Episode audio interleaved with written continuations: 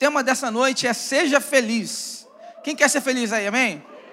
Glória a Deus. Seja feliz. 1 Samuel capítulo 8. Quando Samuel ficou velho, constituiu seus filhos por juízes sobre Israel. O primogênito se chamava Joel e o segundo se chamava Abias. Eles foram juízes em Berseba. Porém, os filhos de Samuel não andaram pelos caminhos dele. Ao contrário, inclinaram-se à avareza, aceitavam suborno e, e perverteram o direito. Então todos os anciãos de Israel se congregaram e foram falar com Samuel em Ramá. Eles disseram: Veja, você está ficando velho e os seus filhos não andam pelos seus caminhos. Por isso queremos agora que você nos constitua um rei, para que nos governe, como acontece em todas as nações.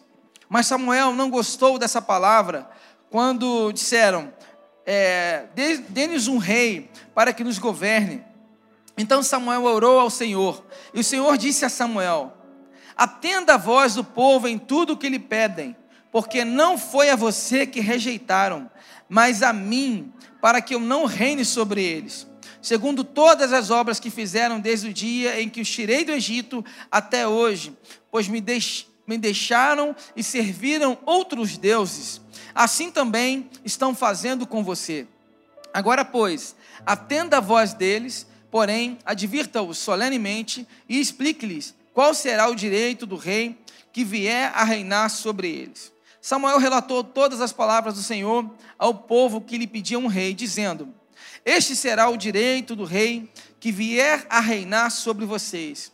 Ele tomará os filhos de vocês e os empregará no serviço dos seus carros de guerra e como seus cavaleiros, para que corram na frente deles. Ele porá alguns por capitães de mil e capitães de cinquenta, outros para lavrar os campos dele e fazer as suas colheitas e outros para fabricar armas de guerra e equipamentos para os seus carros. Tomará as filhas de vocês para serem perfumistas, cozinheiras e padeiras. Tomará de vocês o melhor das lavouras, das vinhas e das olivas e o dará aos seus servidores.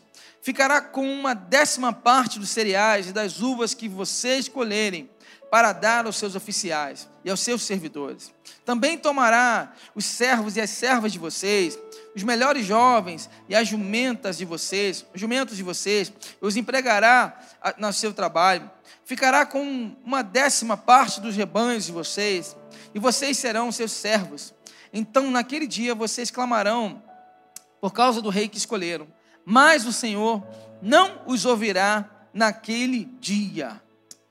Feche seus olhos, oremos. Senhor Deus, em nome de Jesus que o Senhor fale diretamente aos nossos corações, que Teu Espírito Santo venha ter liberdade de agir no nosso meio. Que a gente saia com a certeza de que o Senhor nos chamou para sermos felizes em todo o tempo. E possamos ter essa certeza, essa convicção no nosso coração. Todos os dias, Pai, em nome de Jesus. Amém. Amém. Glória a Deus. Tem muita gente que vem na igreja na expectativa de como se fosse um supermercado, né? A pessoa vem esperando pegar algo que ela precisa, como um, um pedaço de pão, né? Uma, uma, um pacote de pão, leite, qualquer coisa assim. Ou seja, ela vem na expectativa de pedir algo para Deus e receber. Como se fosse uma farmácia onde você pede um remédio e pega aquele remédio e vai para casa com a convicção de que aquele lugar é um lugar que eu vou ter um remédio ou que eu teria alimento. Está errado, pastor, pensar dessa forma? Vamos tentar entender no contexto. Ah, tem gente que já pensa o contrário. Tem gente que tem vergonha de pedir as coisas para Deus. Tem gente que não quer pedir nada para Deus. Tem gente que não se sente no direito de pedir as coisas para Deus. Tem gente que fala, ah, eu não só quero agradecer. Mas será que é só isso que Deus espera de nós? Será que é errado nós pedirmos algo para Deus? Será que Deus só espera que nós queremos, nós temos que agradecer, agradecer, agradecer, agradecer?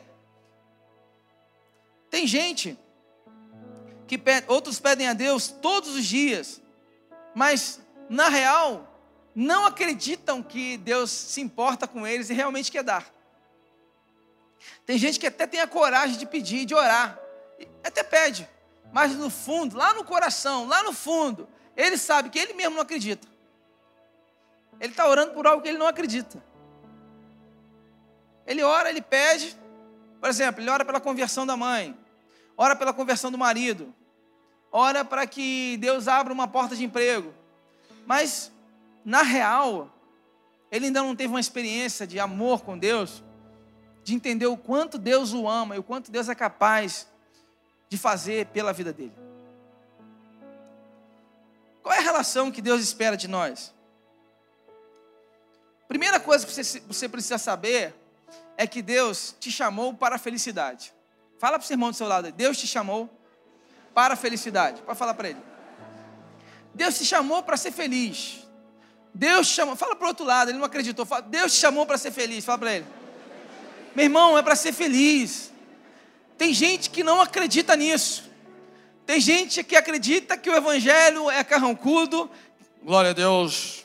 A paz do Senhor, meu amado Jesus. E aquela cara séria.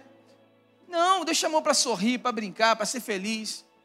Tem gente que acha que ser crente, não, não posso beber, não posso fumar, não posso ir para balada, não posso daqui, não posso, não posso, não posso, não posso, não posso, não posso. O que, que eu posso? A tristeza e a dor. Não tem nada a ver com o Evangelho. A proposta de Jesus para nós é uma proposta de alegria, de felicidade. Só que não é uma felicidade que dura uma noite, é uma felicidade eterna. Não é uma felicidade que você fica alegre hoje, amanhã está tá mal, está deprimido. No outro dia está bem, no outro dia está mal. A proposta de Deus para nós é uma felicidade, é uma plenitude, é uma paz de espírito. O circo está pegando fogo, está dando tudo errado e você está em paz. As coisas não estão andando do jeito que você gostaria, entendeu? Está tudo dando errado, mas você está em paz. Por quê? Porque todas as coisas cooperam. Ficou fraco. Todas as coisas cooperam isso aí, você sabe que você, a quem você ama, você sabe quem é o seu Deus, você sabe que você tem um pai que te ama, um pai cheio de amor, então você descansa nele. Ser feliz é ter essa convicção. E quando a gente olha para essa história, aqui em 1 Samuel, a gente percebe um povo que decidiu rejeitar o senhorio de Deus. O povo que era regido pelo profeta Samuel era um povo que não só era guiado por um profeta, mas era, era guiado pela voz de Deus atra, através de um profeta. Então, quando o povo fala, ó, nós queremos ter um rei, assim como as outras nações também têm um rei, nós queremos ter um rei. Por que, que o povo falou isso? Porque na convicção humana, na convicção humana, o rei na época representava força, representava poder, representava é, é, força de guerra.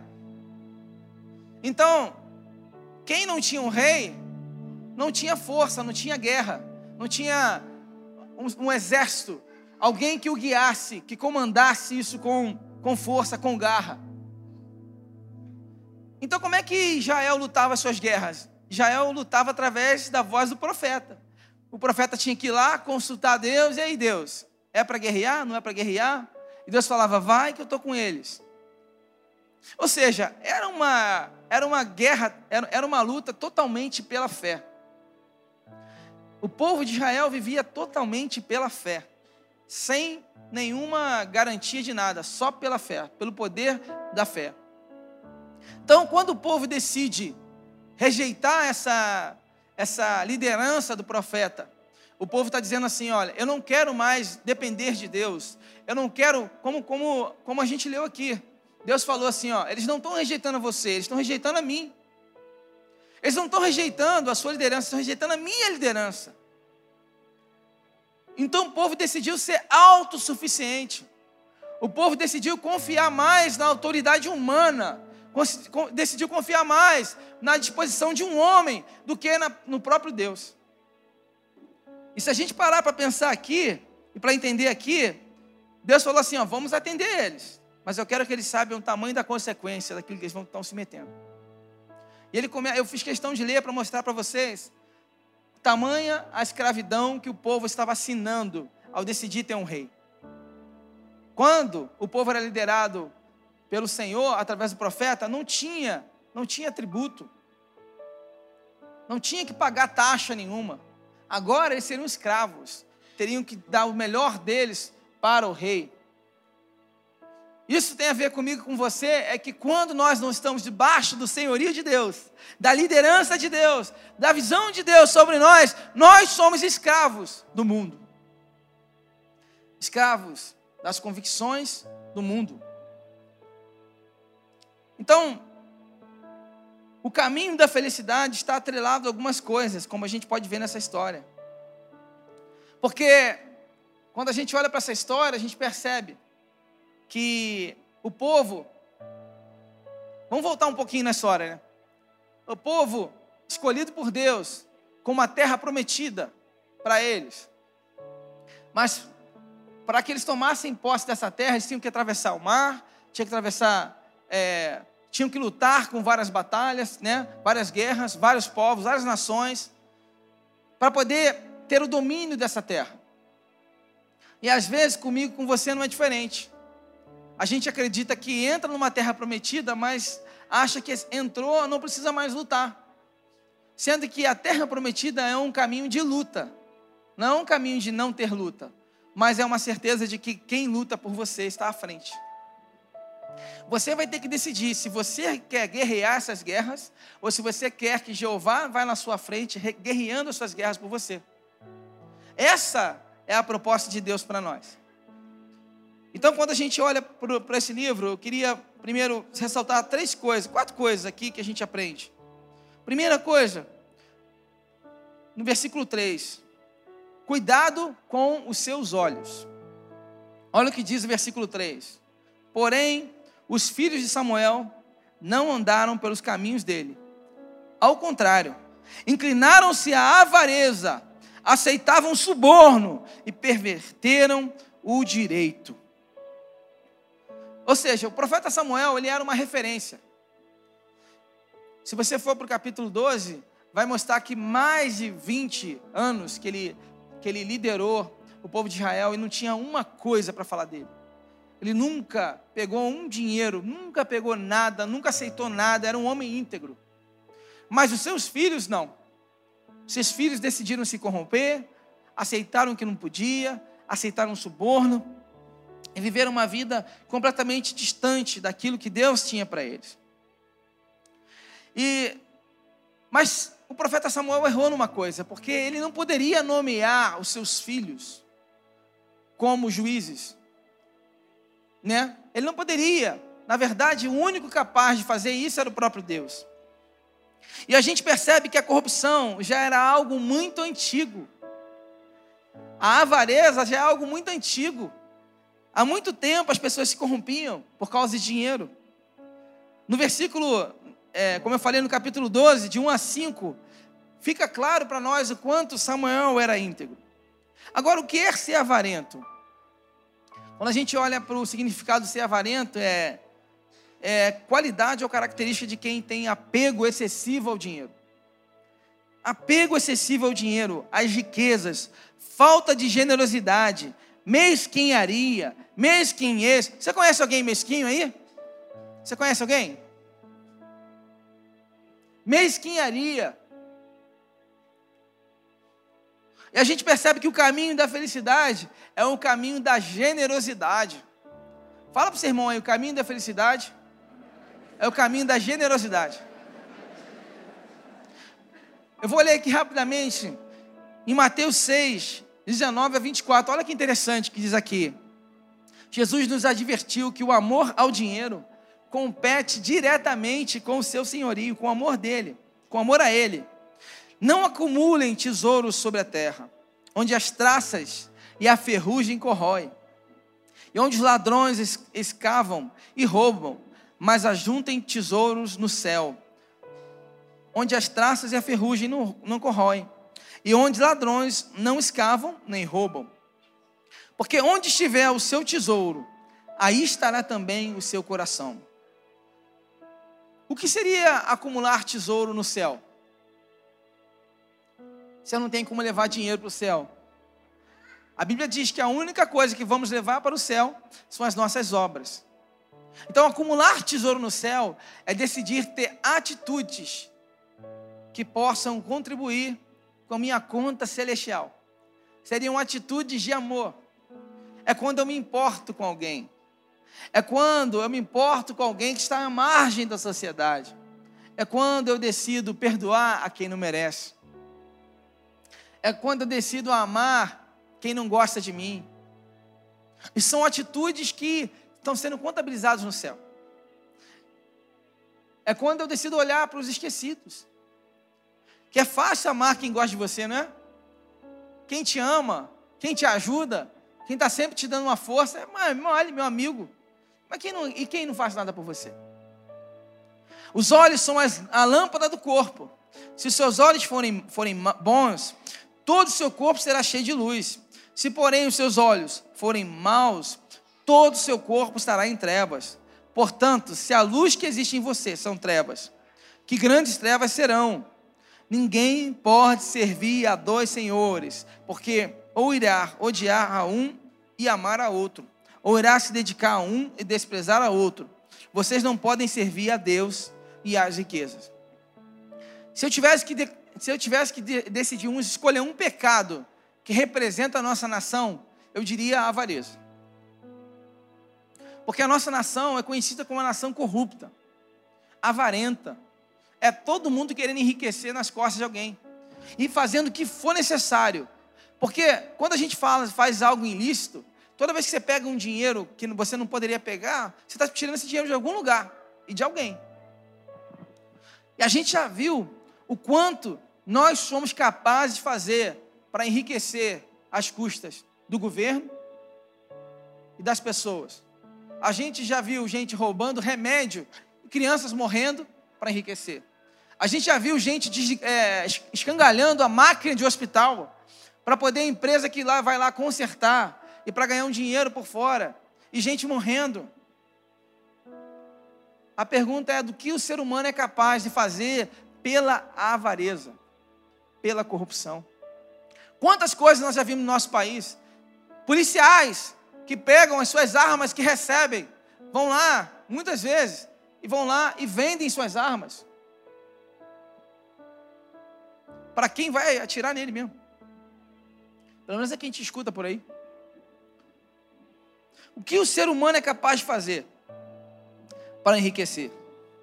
A Bíblia deixa claro que não há como servir a dois senhores. Precisamos investir nas nossas crianças e ensinar os princípios e valores que elas precisam saber. E muita gente espera algo, às vezes, do seu filho, mas que nunca realizou. Que nunca realizou. Por exemplo, a gente fala para o nosso filho: ah, ele tem que ser estudioso. Aí a pergunta que fica: quantas vezes você já estudou com ele? Quantas vezes você já sentou para estudar com ele? Você às vezes exige que ele seja estudioso, mas você não é capaz de sentar com ele para estudar. Você fala que ele deve priorizar as coisas de Deus. Mas qual foi o dia que ele te viu orando, lendo a palavra? Qual foi o dia que você chamou para ele de perto de manhã e falou: Olha, vamos orar, vamos fazer um culto aqui da família? Queria compartilhar com você, filho, que Deus falou comigo e mostrar para ele o quanto você ama a Deus, o quanto você conhece a Deus, o quanto é maravilhoso servir a Deus. Mas tem gente que vê como terceirizar. Não, vou pegar meu menino, tenho que levar ele na igreja, porque ele tem que conhecer a Deus. Ele vai conhecer o que você conhece. Ele vai servir a quem você serve. Porque a maior influência para ele é você. É você. Ah, ele deve falar a verdade. Quantos aqui, quando estão atrasados, o chefe liga, você está onde? Aí você fala, você está saindo de casa, você fala, não, já estou aqui na avenida. Já estou aqui na avenida. É igual quando tem pedágio. Já estou aqui na, no pedágio da linha amarela. Ainda nem acabou de entrar na linha amarela, falta. Estou aqui no pedágio. E a gente vai e o filho vê, percebe, ele está vendo. Avisa que eu não estou em casa, não, no telefone. O filho está percebendo, está aprendendo, está captando isso. E às vezes a gente quer brigar com os nossos filhos e falar, você tem que falar a verdade. E a gente não percebe que nós mesmos estamos ensinando os nossos filhos a viver debaixo da mentira. Ah, não, meu filho tem que ser íntegro. Ele tem que ser honesto, ele não pode olhar para o lado. O que, que você assiste com ele na TV? que você assiste com ele? Tem cada novela aí que eu vou te falar uma coisa. Ensina de tudo. Tem cada filme que não presta. Ensina de tudo. Então, ah, mas ele, eu tirei ele da sala porque ele não pode ver, não pode assistir. Tá bom. E o dia que ele puder assistir, você acha que ele vai querer assistir? Se ele está vendo que você vê, ele vai querer ver também. Isso quando ele puder ver escondido. Quando ele não estiver na casa de um amigo, que lá os pais não ligaram e deixaram ele ver. Não gosto que ele grite em casa. Mas como é que é a cultura dentro nossa casa? Tem gritaria? Você fala alto?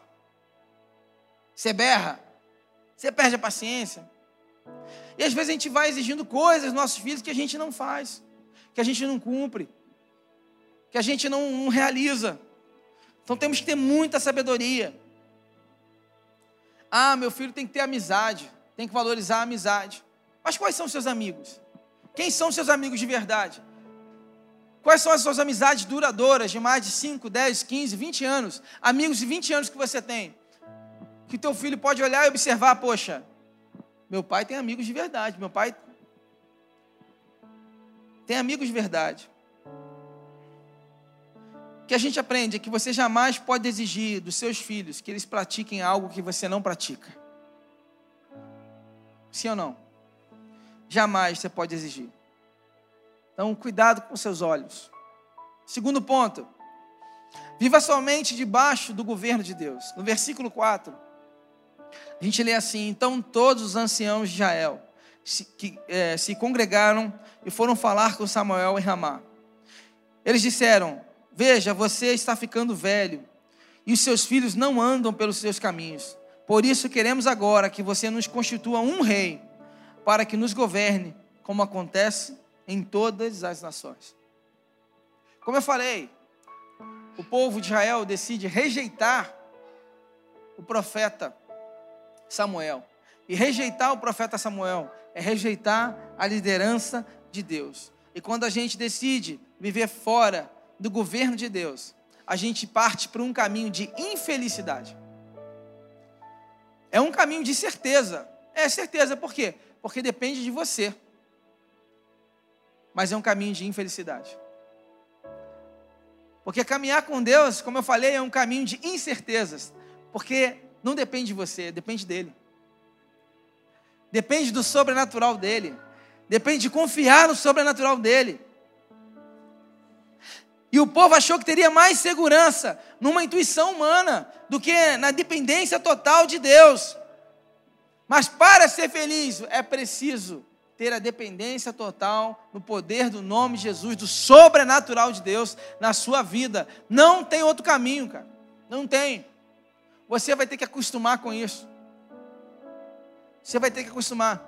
Eu lembro de um casal aqui na igreja que eles estavam há muito tempo desempregado.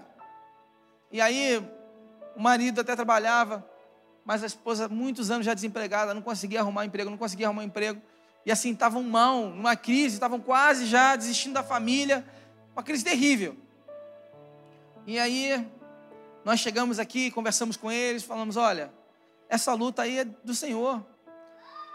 Para de focar nisso, começa a focar naquilo que está dando certo, começa a focar no reino, começa a se dedicar à obra de Deus, começa a cuidar das pessoas. Não espera uh, de sobrar dinheiro para cuidar das coisas do reino, não. Faz a sua parte e deixa que Deus vai cuidar dele que, que diz em Mateus 6,33? Buscar primeiro e a sua justiça e todas as coisas. E aí, o que aconteceu? Essa família começou a fazer as coisas de Deus, se tornaram líderes de célula, começaram a cuidar de pessoas, começaram a discipular pessoas, abriram a célula, né? Começaram a fazer, fazer, fazer, e assim, não foi de um dia para a noite. Podia ser assim, né? Tornaram líder, abriu a porta. Não foi do dia para a noite. E começaram, começaram. Essa semana eu tive a notícia que ela arrumou um trabalho na área dela, do jeito que ela queria, que era o sonho dela. Vamos aplaudir o Senhor. Que era o sonho dela. Depois de muitos anos fora, afastada.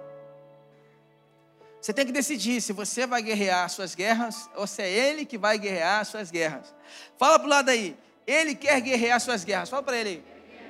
Ele quer guerrear suas guerras. Ele quer ir à frente da sua batalha. Ele não quer que você lute sozinho. Enquanto você ficar focado naquilo que você não tem, naquilo que você está sofrendo, quando você estiver focado naquilo que você gostaria de ter e não tem, você vai entrar num caminho de tristeza, de dor. E quando Deus espera de você que você encha o seu coração de expectativa. E pare com essa crítica, pare com a murmuração, que só atrai, só, só atrai o mal. Quando eu falei no início que nós, que se é errado ou não você ter, ter um, é, agradecer a Deus, você pode pedir a Deus, aliás, você deve pedir a dele. Aliás, você deve confiar nele e pedir a ele, sim. Mas você também deve ter um coração grato. Comece agradecendo por tudo que ele te deu, por tudo que ele deu para você. A família que você tem, o lugar onde você mora, o que você comeu hoje, como é que você chegou aqui. Comece agradecendo a Deus e depois você peça a ele, mas com um coração grato. Entendendo que tudo que você precisa para ser feliz, Deus já te deu. Fala, essa você tem que falar para o seu irmão do seu lado aí. Tudo que você precisa para ser feliz, Deus já te deu. Deus já te deu. Fala para o outro lado, para o outro lado. Ah, mas eu tenho que arrumar o meu marido. Não, meu amigo. Não, não, não. Não, não. O teu marido vai ser um bônus. Mas você já é feliz. Até porque se você estiver infeliz, você vai ser um laço para o seu marido. porque vai fazer ele sofrer. Porque ninguém infeliz consegue fazer o outro feliz, sim ou não? Você tem que estar feliz para fazer o outro feliz. A sua felicidade não pode depender de um outro. Então quer dizer que o dia que morreu, acabou. Acabou a alegria. Não, a sua felicidade depende apenas do Senhor. Precisa estar aliançada, ancorada apenas em Deus. Então, tudo que você tem, se você tem dinheiro, se você não tem dinheiro, se você tem saúde, se você não tem saúde, se você tem um marido, tem a esposa, não tem, tudo isso é bônus. Mas o principal é que Deus está dentro de você, o Espírito Santo mora em você, e tudo que você precisa para ser feliz, Ele já te deu. Ele te preenche, ele te dá sabedoria, Ele te dá criatividade, Ele te dá um coração cheio de amor, de paz, rico em misericórdia. Então, obedecer a Deus é o melhor caminho para a felicidade. Você precisa confiar que tudo que Ele faz é bom. Tem gente aqui que perdeu a felicidade porque um dia aconteceu algo na sua vida e desde então você achou que Deus não é bom. Desde então você achou que Deus não é bom porque Ele permitiu que algo acontecesse na sua vida. Talvez seja a sua mãe que faleceu, seu pai que faleceu, uma doença, um casamento que se dissolveu. Eu não sei o que aconteceu, mas só sei de uma coisa: por conta disso você decidiu pensar que Deus não era bom, e a sua felicidade foi embora. Porque você se distanciou, você desacreditou, passou a desacreditar desse amor. Mas o nosso Pai de amor, Ele é muito bom. Ninguém nesse mundo aqui te ama mais do que o nosso Deus. Ninguém. Desculpa, nem tua esposa, nem teu esposo, ninguém. Ele tem um amor por nós. É um amor que não se corrompe. É um amor incondicional. Um amor eterno. Ele nos ama muito, muito. E Ele nos quer felizes. Essa é a expectativa de Deus. Pode um pai, uma mãe abandonar um filho, mas o nosso Deus, nosso Pai, nunca nos abandonará. Posso ouvir um amém mais forte? Nunca irá nos abandonar. Nunca, nunca, nunca. A gente o abandona, mas ele não. Cuidado, não confunda a consequência dos seus erros com a vontade de Deus. Tem gente que sofre por consequência dos seus erros, mas coloca a culpa em Deus. O direito do rei equivaleria a uma verdadeira escravidão, mas o juizado não trazia qualquer ônus financeiro.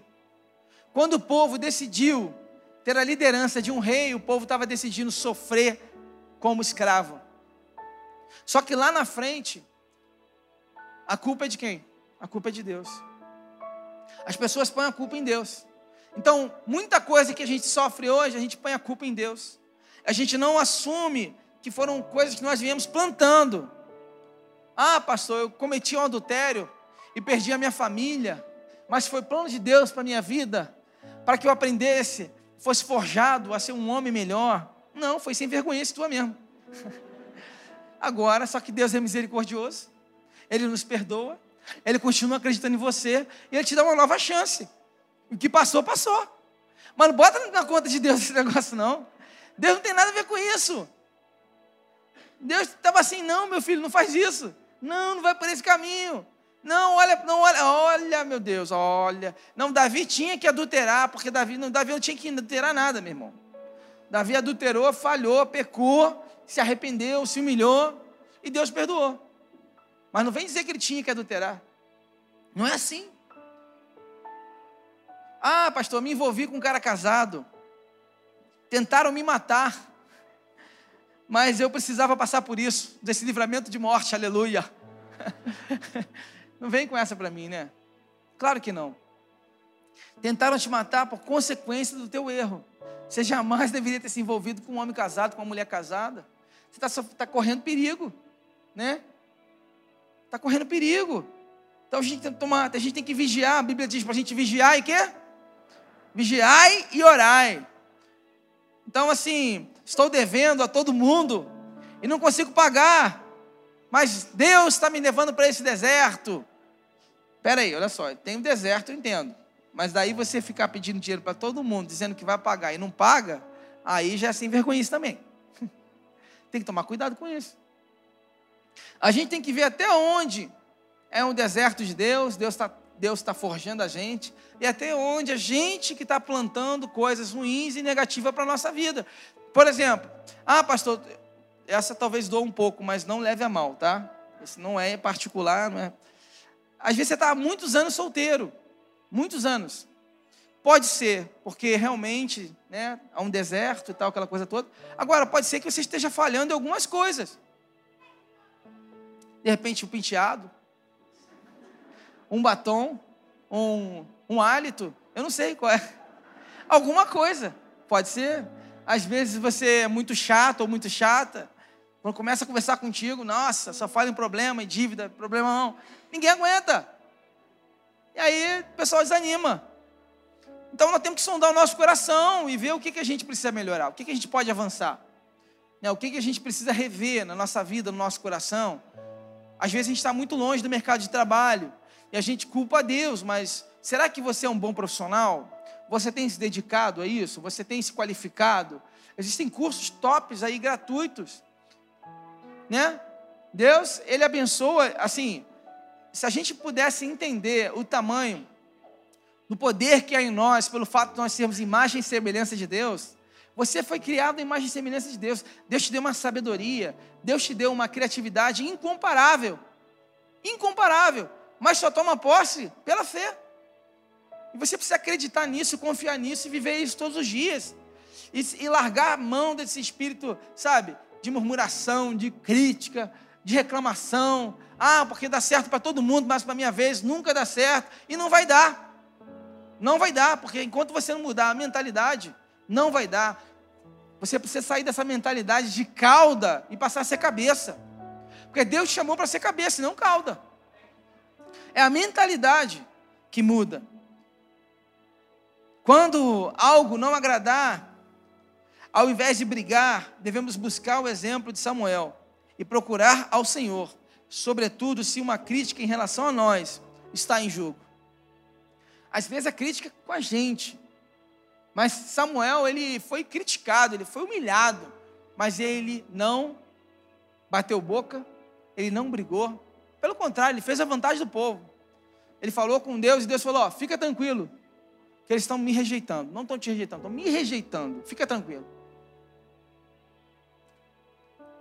Precisamos tomar cuidado com isso, para a gente não criticar, não discutir, não bater boca, sabe? E a gente precisa aprender a conquistar as coisas no joelho, ir para o joelho, sabe? Ir para o joelho e orar e declarar com fé, sabe? Quantos testemunhos eu já vi aqui de casamentos dilacerados, de a, a mulher não queria nem que encostasse nele, se encostasse dava faísca, desencosta, não sei o quê, e aí a pessoa só foi para o joelho, começou a orar começou a clamar, começou a buscar, começou a pedir. e declarava no mundo espiritual, e guerreava: Senhor, eu creio na mudança do meu marido, eu creio na mudança da minha esposa, e declarava e profetizava sem ver nada, só pelos olhos da fé. E um dia estavam aqui contando testemunho. O poder da fé, o poder do sobrenatural de Deus. Tenham humildade e intimidade com Deus para ouvir o que não querem ouvir. Terceiro e último ponto: clame somente ao Rei dos Reis. No capítulo 7, versículo 7 a 12, diz assim: Quando os filisteus ouviram que os filhos de Israel estavam, congre... estavam congregados em Mispá, os governantes dos filisteus saíram para atacá-los. Quando os filhos de Israel ouviram isso, tiveram medo dos filisteus. Então os filhos de Israel disseram a Samuel: Não cesse de clamar ao Senhor, nosso Deus, por nós, para que ele nos livre das mãos dos filisteus. Então Samuel pegou um cordeiro que ainda mamava e o sacrificou em holocausto ao Senhor. Samuel clamou ao Senhor por Israel, e o Senhor lhe respondeu. Enquanto Samuel oferecia o holocausto, os filisteus chegaram para lutar contra Israel, mas naquele dia trovejou com grande estrondo sobre os filisteus. Eles entraram em pânico e foram derrotados pelos filhos de Israel. A diferença de quando você luta através da oração. O povo estava com medo, você está com medo? O povo também estava. O povo estava com medo dos filisteus. Mas eles decidiram invocar o Rei dos Reis. Eles decidiram orar, decidiram clamar, ofereceram um holocausto ao Senhor. E aí, através do poder da oração, simplesmente um milagre, um trovão enorme, assustador, veio sobre aquele povo. E o povo morreu de medo, caiu em pânico. E aí eles perderam a batalha e o povo de Israel venceu. Quando Deus está na causa da sua vida, até trovão Ele manda. Até trovão ele pode mandar a seu favor, literalmente. O que será que Deus é capaz de fazer sobre a sua causa? O que será que Deus é capaz de fazer sobre a sua vida? Interessante que hoje, após a vinda, antigamente, lá no Antigo Testamento, só podia se relacionar com Deus o sacerdote ele tinha que oferecer o holocausto em perdão dos pecados, ele tinha que entrar no templo para entrar no Santo dos Santos, só o sacerdote. Mas agora, depois da vinda de Jesus, a morte e ressurreição de Jesus, o véu foi rasgado de cima a baixo do templo, e agora eu e você temos livre acesso a ouvir a voz de Deus, a falar com Deus, e agora eu e você podemos falar com Ele e ouvir a voz dele, entender aquilo que Ele tem para nós e clamar a Ele e ouvir a resposta dele sobre a nossa vida. Isso quer dizer que nós não dependemos mais de homens, dependemos apenas de Deus. Há poder no joelho, há poder na oração, há poder na fé, há poder na intimidade e comunhão com Deus. Quando você abre a boca e clama a Ele, Ele é capaz de ouvir tua voz. E Ele é capaz de entrar onde ninguém pode entrar. Onde ninguém pode entrar. Posso ouvir um aleluia mais forte?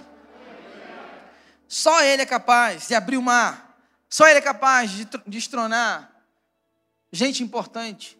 Quem diria que alguns seriam presos, né? Sim ou não? Alguns poderosos. Quem diria que alguns poderosos seriam presos? O povo só orava. A gente já estava num nível de, de inconsequência, de tão grande, que a gente estava totalmente perdido. Não precisa ter medo. Clame a Ele e acredite no impossível. Se você quer ser feliz, você vai ter que se acostumar com o impossível. O caminho de Deus para a felicidade é o caminho de acreditar no impossível. Fala para o seu lado aí, fala aí, fala. O caminho de Deus para a felicidade é o caminho de acreditar no impossível. No impossível, no impossível, no impossível. As crises têm um potencial enorme de mudar o nosso coração, a ponto de clamarmos a Ele. Eu acredito numa crise que vem para te aproximar de Deus. Uma crise que vem para fazer você clamar a Ele conhecê-lo. O que levaria a ser uma pessoa? O que levaria você a ser uma pessoa que clama ao Senhor? O que levaria você a ser uma pessoa que busca o Senhor?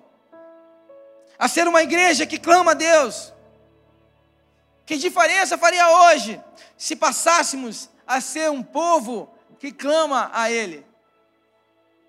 Que diferença isso faria? Quantos creem que essa cidade será completamente transformada pelo poder de Deus? Pode dar um amém, um, seguido de um aleluia bem forte aí. Quantos creem que essa cidade será transformada? Porque quando Deus opera, quando Ele chega, não há espaço para a corrupção, não há espaço para o engano, não há espaço para o roubo, não há espaço para a maldade, não há espaço para a intriga, porque Deus, Ele chega transformando a nossa mente e o nosso coração. E o poder dele é capaz de mudar a história de uma cidade. Se a gente quer mudar o país, como o John falou, começa na família. Começa mudando a sua casa mudando você, através de você, você começa mudando a sua casa, começa a repercutir no seu trabalho, na igreja, e as pessoas que vão chegando vão percebendo o brilho no seu olhar, vão percebendo o seu rosto resplandecente, o seu sorriso que transmite paz o que chama a atenção de todos, a ponto de todos querem, ah, eu quero ser como ele, eu quero estar próximo dele. Não sei porquê, mas eu, quando estou perto dele, eu sinto, uma, eu sinto uma paz, eu sinto uma luz, eu sinto uma coisa diferente. E por último, queridos, para fechar, eu quero, hoje, né, por ser, nós tivemos o dia das crianças, então eu, último ponto, eu queria dizer que fosse assim, ó, tenha um coração como de uma criança. Tenha um coração como de uma criança. Quando a gente vai para Mateus 18, de 1 a 6, eu vou ler para vocês, diz assim: Naquela hora os discípulos se aproximaram de Jesus e perguntaram: Quem é o maior no reino dos céus? Perguntando a, na, no âmbito da vaidade, né? Quem é o maior? Quem é o maior? A competição, a famosa competição. E Jesus chamando uma criança, colocou-a no meio deles e disse: Em verdade lhes digo, se vocês não se converterem e não se tornarem como crianças, de maneira nenhuma entrarão no reino dos céus. Portanto, aquele que se humilhar como essa criança, esse é o maior no reino dos céus. E quem recebeu uma criança, tal como esta, em meu nome, e a mim que recebe, se alguém fizer tropeçar um desses pequeninos que creem em mim, seria melhor para esse que uma grande pedra de moinho fosse pendurada ao seu pescoço e fosse afogado na profundeza do mar. Olha, olha, o, que, olha o que Jesus responde sobre as crianças. Primeiro eu vejo que hoje a maior investida do inimigo é justamente tocar nas crianças. E, e Deus mostra para a gente o quanto isso desperta a ira dele. Em que essas pessoas, a conta vai chegar. A conta vai chegar. Porque quando a gente toca numa criança, a gente destrói uma identidade, a gente destrói, sabe, uma geração. Porque essa criança, ela, ela cresce sem entender direito quem ela é, porque ela foi tocada, porque ela foi abusada, porque ela foi manipulada, porque ela foi ela perdeu a sua infantilidade. A sua infância foi roubada por causa da internet, por causa de amizades, por causa de um adulto mal intencionado. Por outro lado, Jesus diz que nós precisamos ser como criança. E por que somos como criança? Porque a criança é inocente. A criança tem um, uma pureza no coração. Uma criança chega, Independente do país, se ela fala a língua do idioma ou não, ela chega, olha uma para outra. Se tiver uma bola, já era. Começam a brincar, começam a jogar juntas, começam a sorrir, começam. Não importa. Se fala inglês, se fala espanhol, estão felizes. Porque elas estão brincando. A criança, quando você coloca ela no alto e diz para ela assim: pula, pula, ela olha para você e ela pula, porque ela acredita nos seus braços, porque ela acredita no poder que há em você, na segurança que há em você. E a expectativa de Deus é que eu e você sejamos como crianças, a olhar para o nosso Pai. E Ele está falando: pula, vem, corre para mim. E a gente corre sem olhar para o lado, sem olhar para trás. A gente pula porque a gente acredita no nosso Deus, no nosso Pai. A gente acredita no amor do nosso Pai. Uma criança, o que você diz para ela, ó, isso vai acontecer. Se você fizer isso, vai acontecer. Ah, então tá bom, eu vou fazer. Essa pureza, essa inocência, essa alegria de uma criança que Deus espera de nós. Que Deus espera de mim e de você. Não há maldade no coração de uma criança. Ela tem um coração humilde, um coração ensinável. E a expectativa de Deus nessa noite é que a gente lance fora toda a maldade do nosso coração. Quantos aqui nessa noite querem ser como criança? Levante a sua mão. Quantos querem receber essa pureza e vou resgatar essa pureza, essa inocência que Deus espera de nós? Talvez você chegou aqui, estava distante de Deus, como eu falei, porque algo aconteceu que te entristeceu, você recebeu um não que você não gostaria de receber, você perdeu alguém que você não gostaria de perder, isso te distanciou. Mas Deus te chama hoje para que você tenha um coração como de uma criança. Que não guarda mágoa, que não guarda ressentimento, mas que está aberto a perdoar e a esquecer. Expectativa de Deus é que você perdoe não só a Ele, mas a quem te ofendeu, a quem não merece. Essa é a expectativa de Deus. Então, a minha oração nessa noite é para que você resgate a sua aliança com Ele para que você resgate a sua visão de um Deus Pai, de amor, e para que você assuma um compromisso de ser feliz, independente das circunstâncias, independente da luta, do gigante, do exército que está contra você. Seja feliz, toma posse do, da visão do seu Deus, do seu Pai, e deixe Ele à frente, guerreando as suas guerras, caminhando à sua frente, com a convicção de que Ele luta por você. Quantos querem isso em nome de Jesus?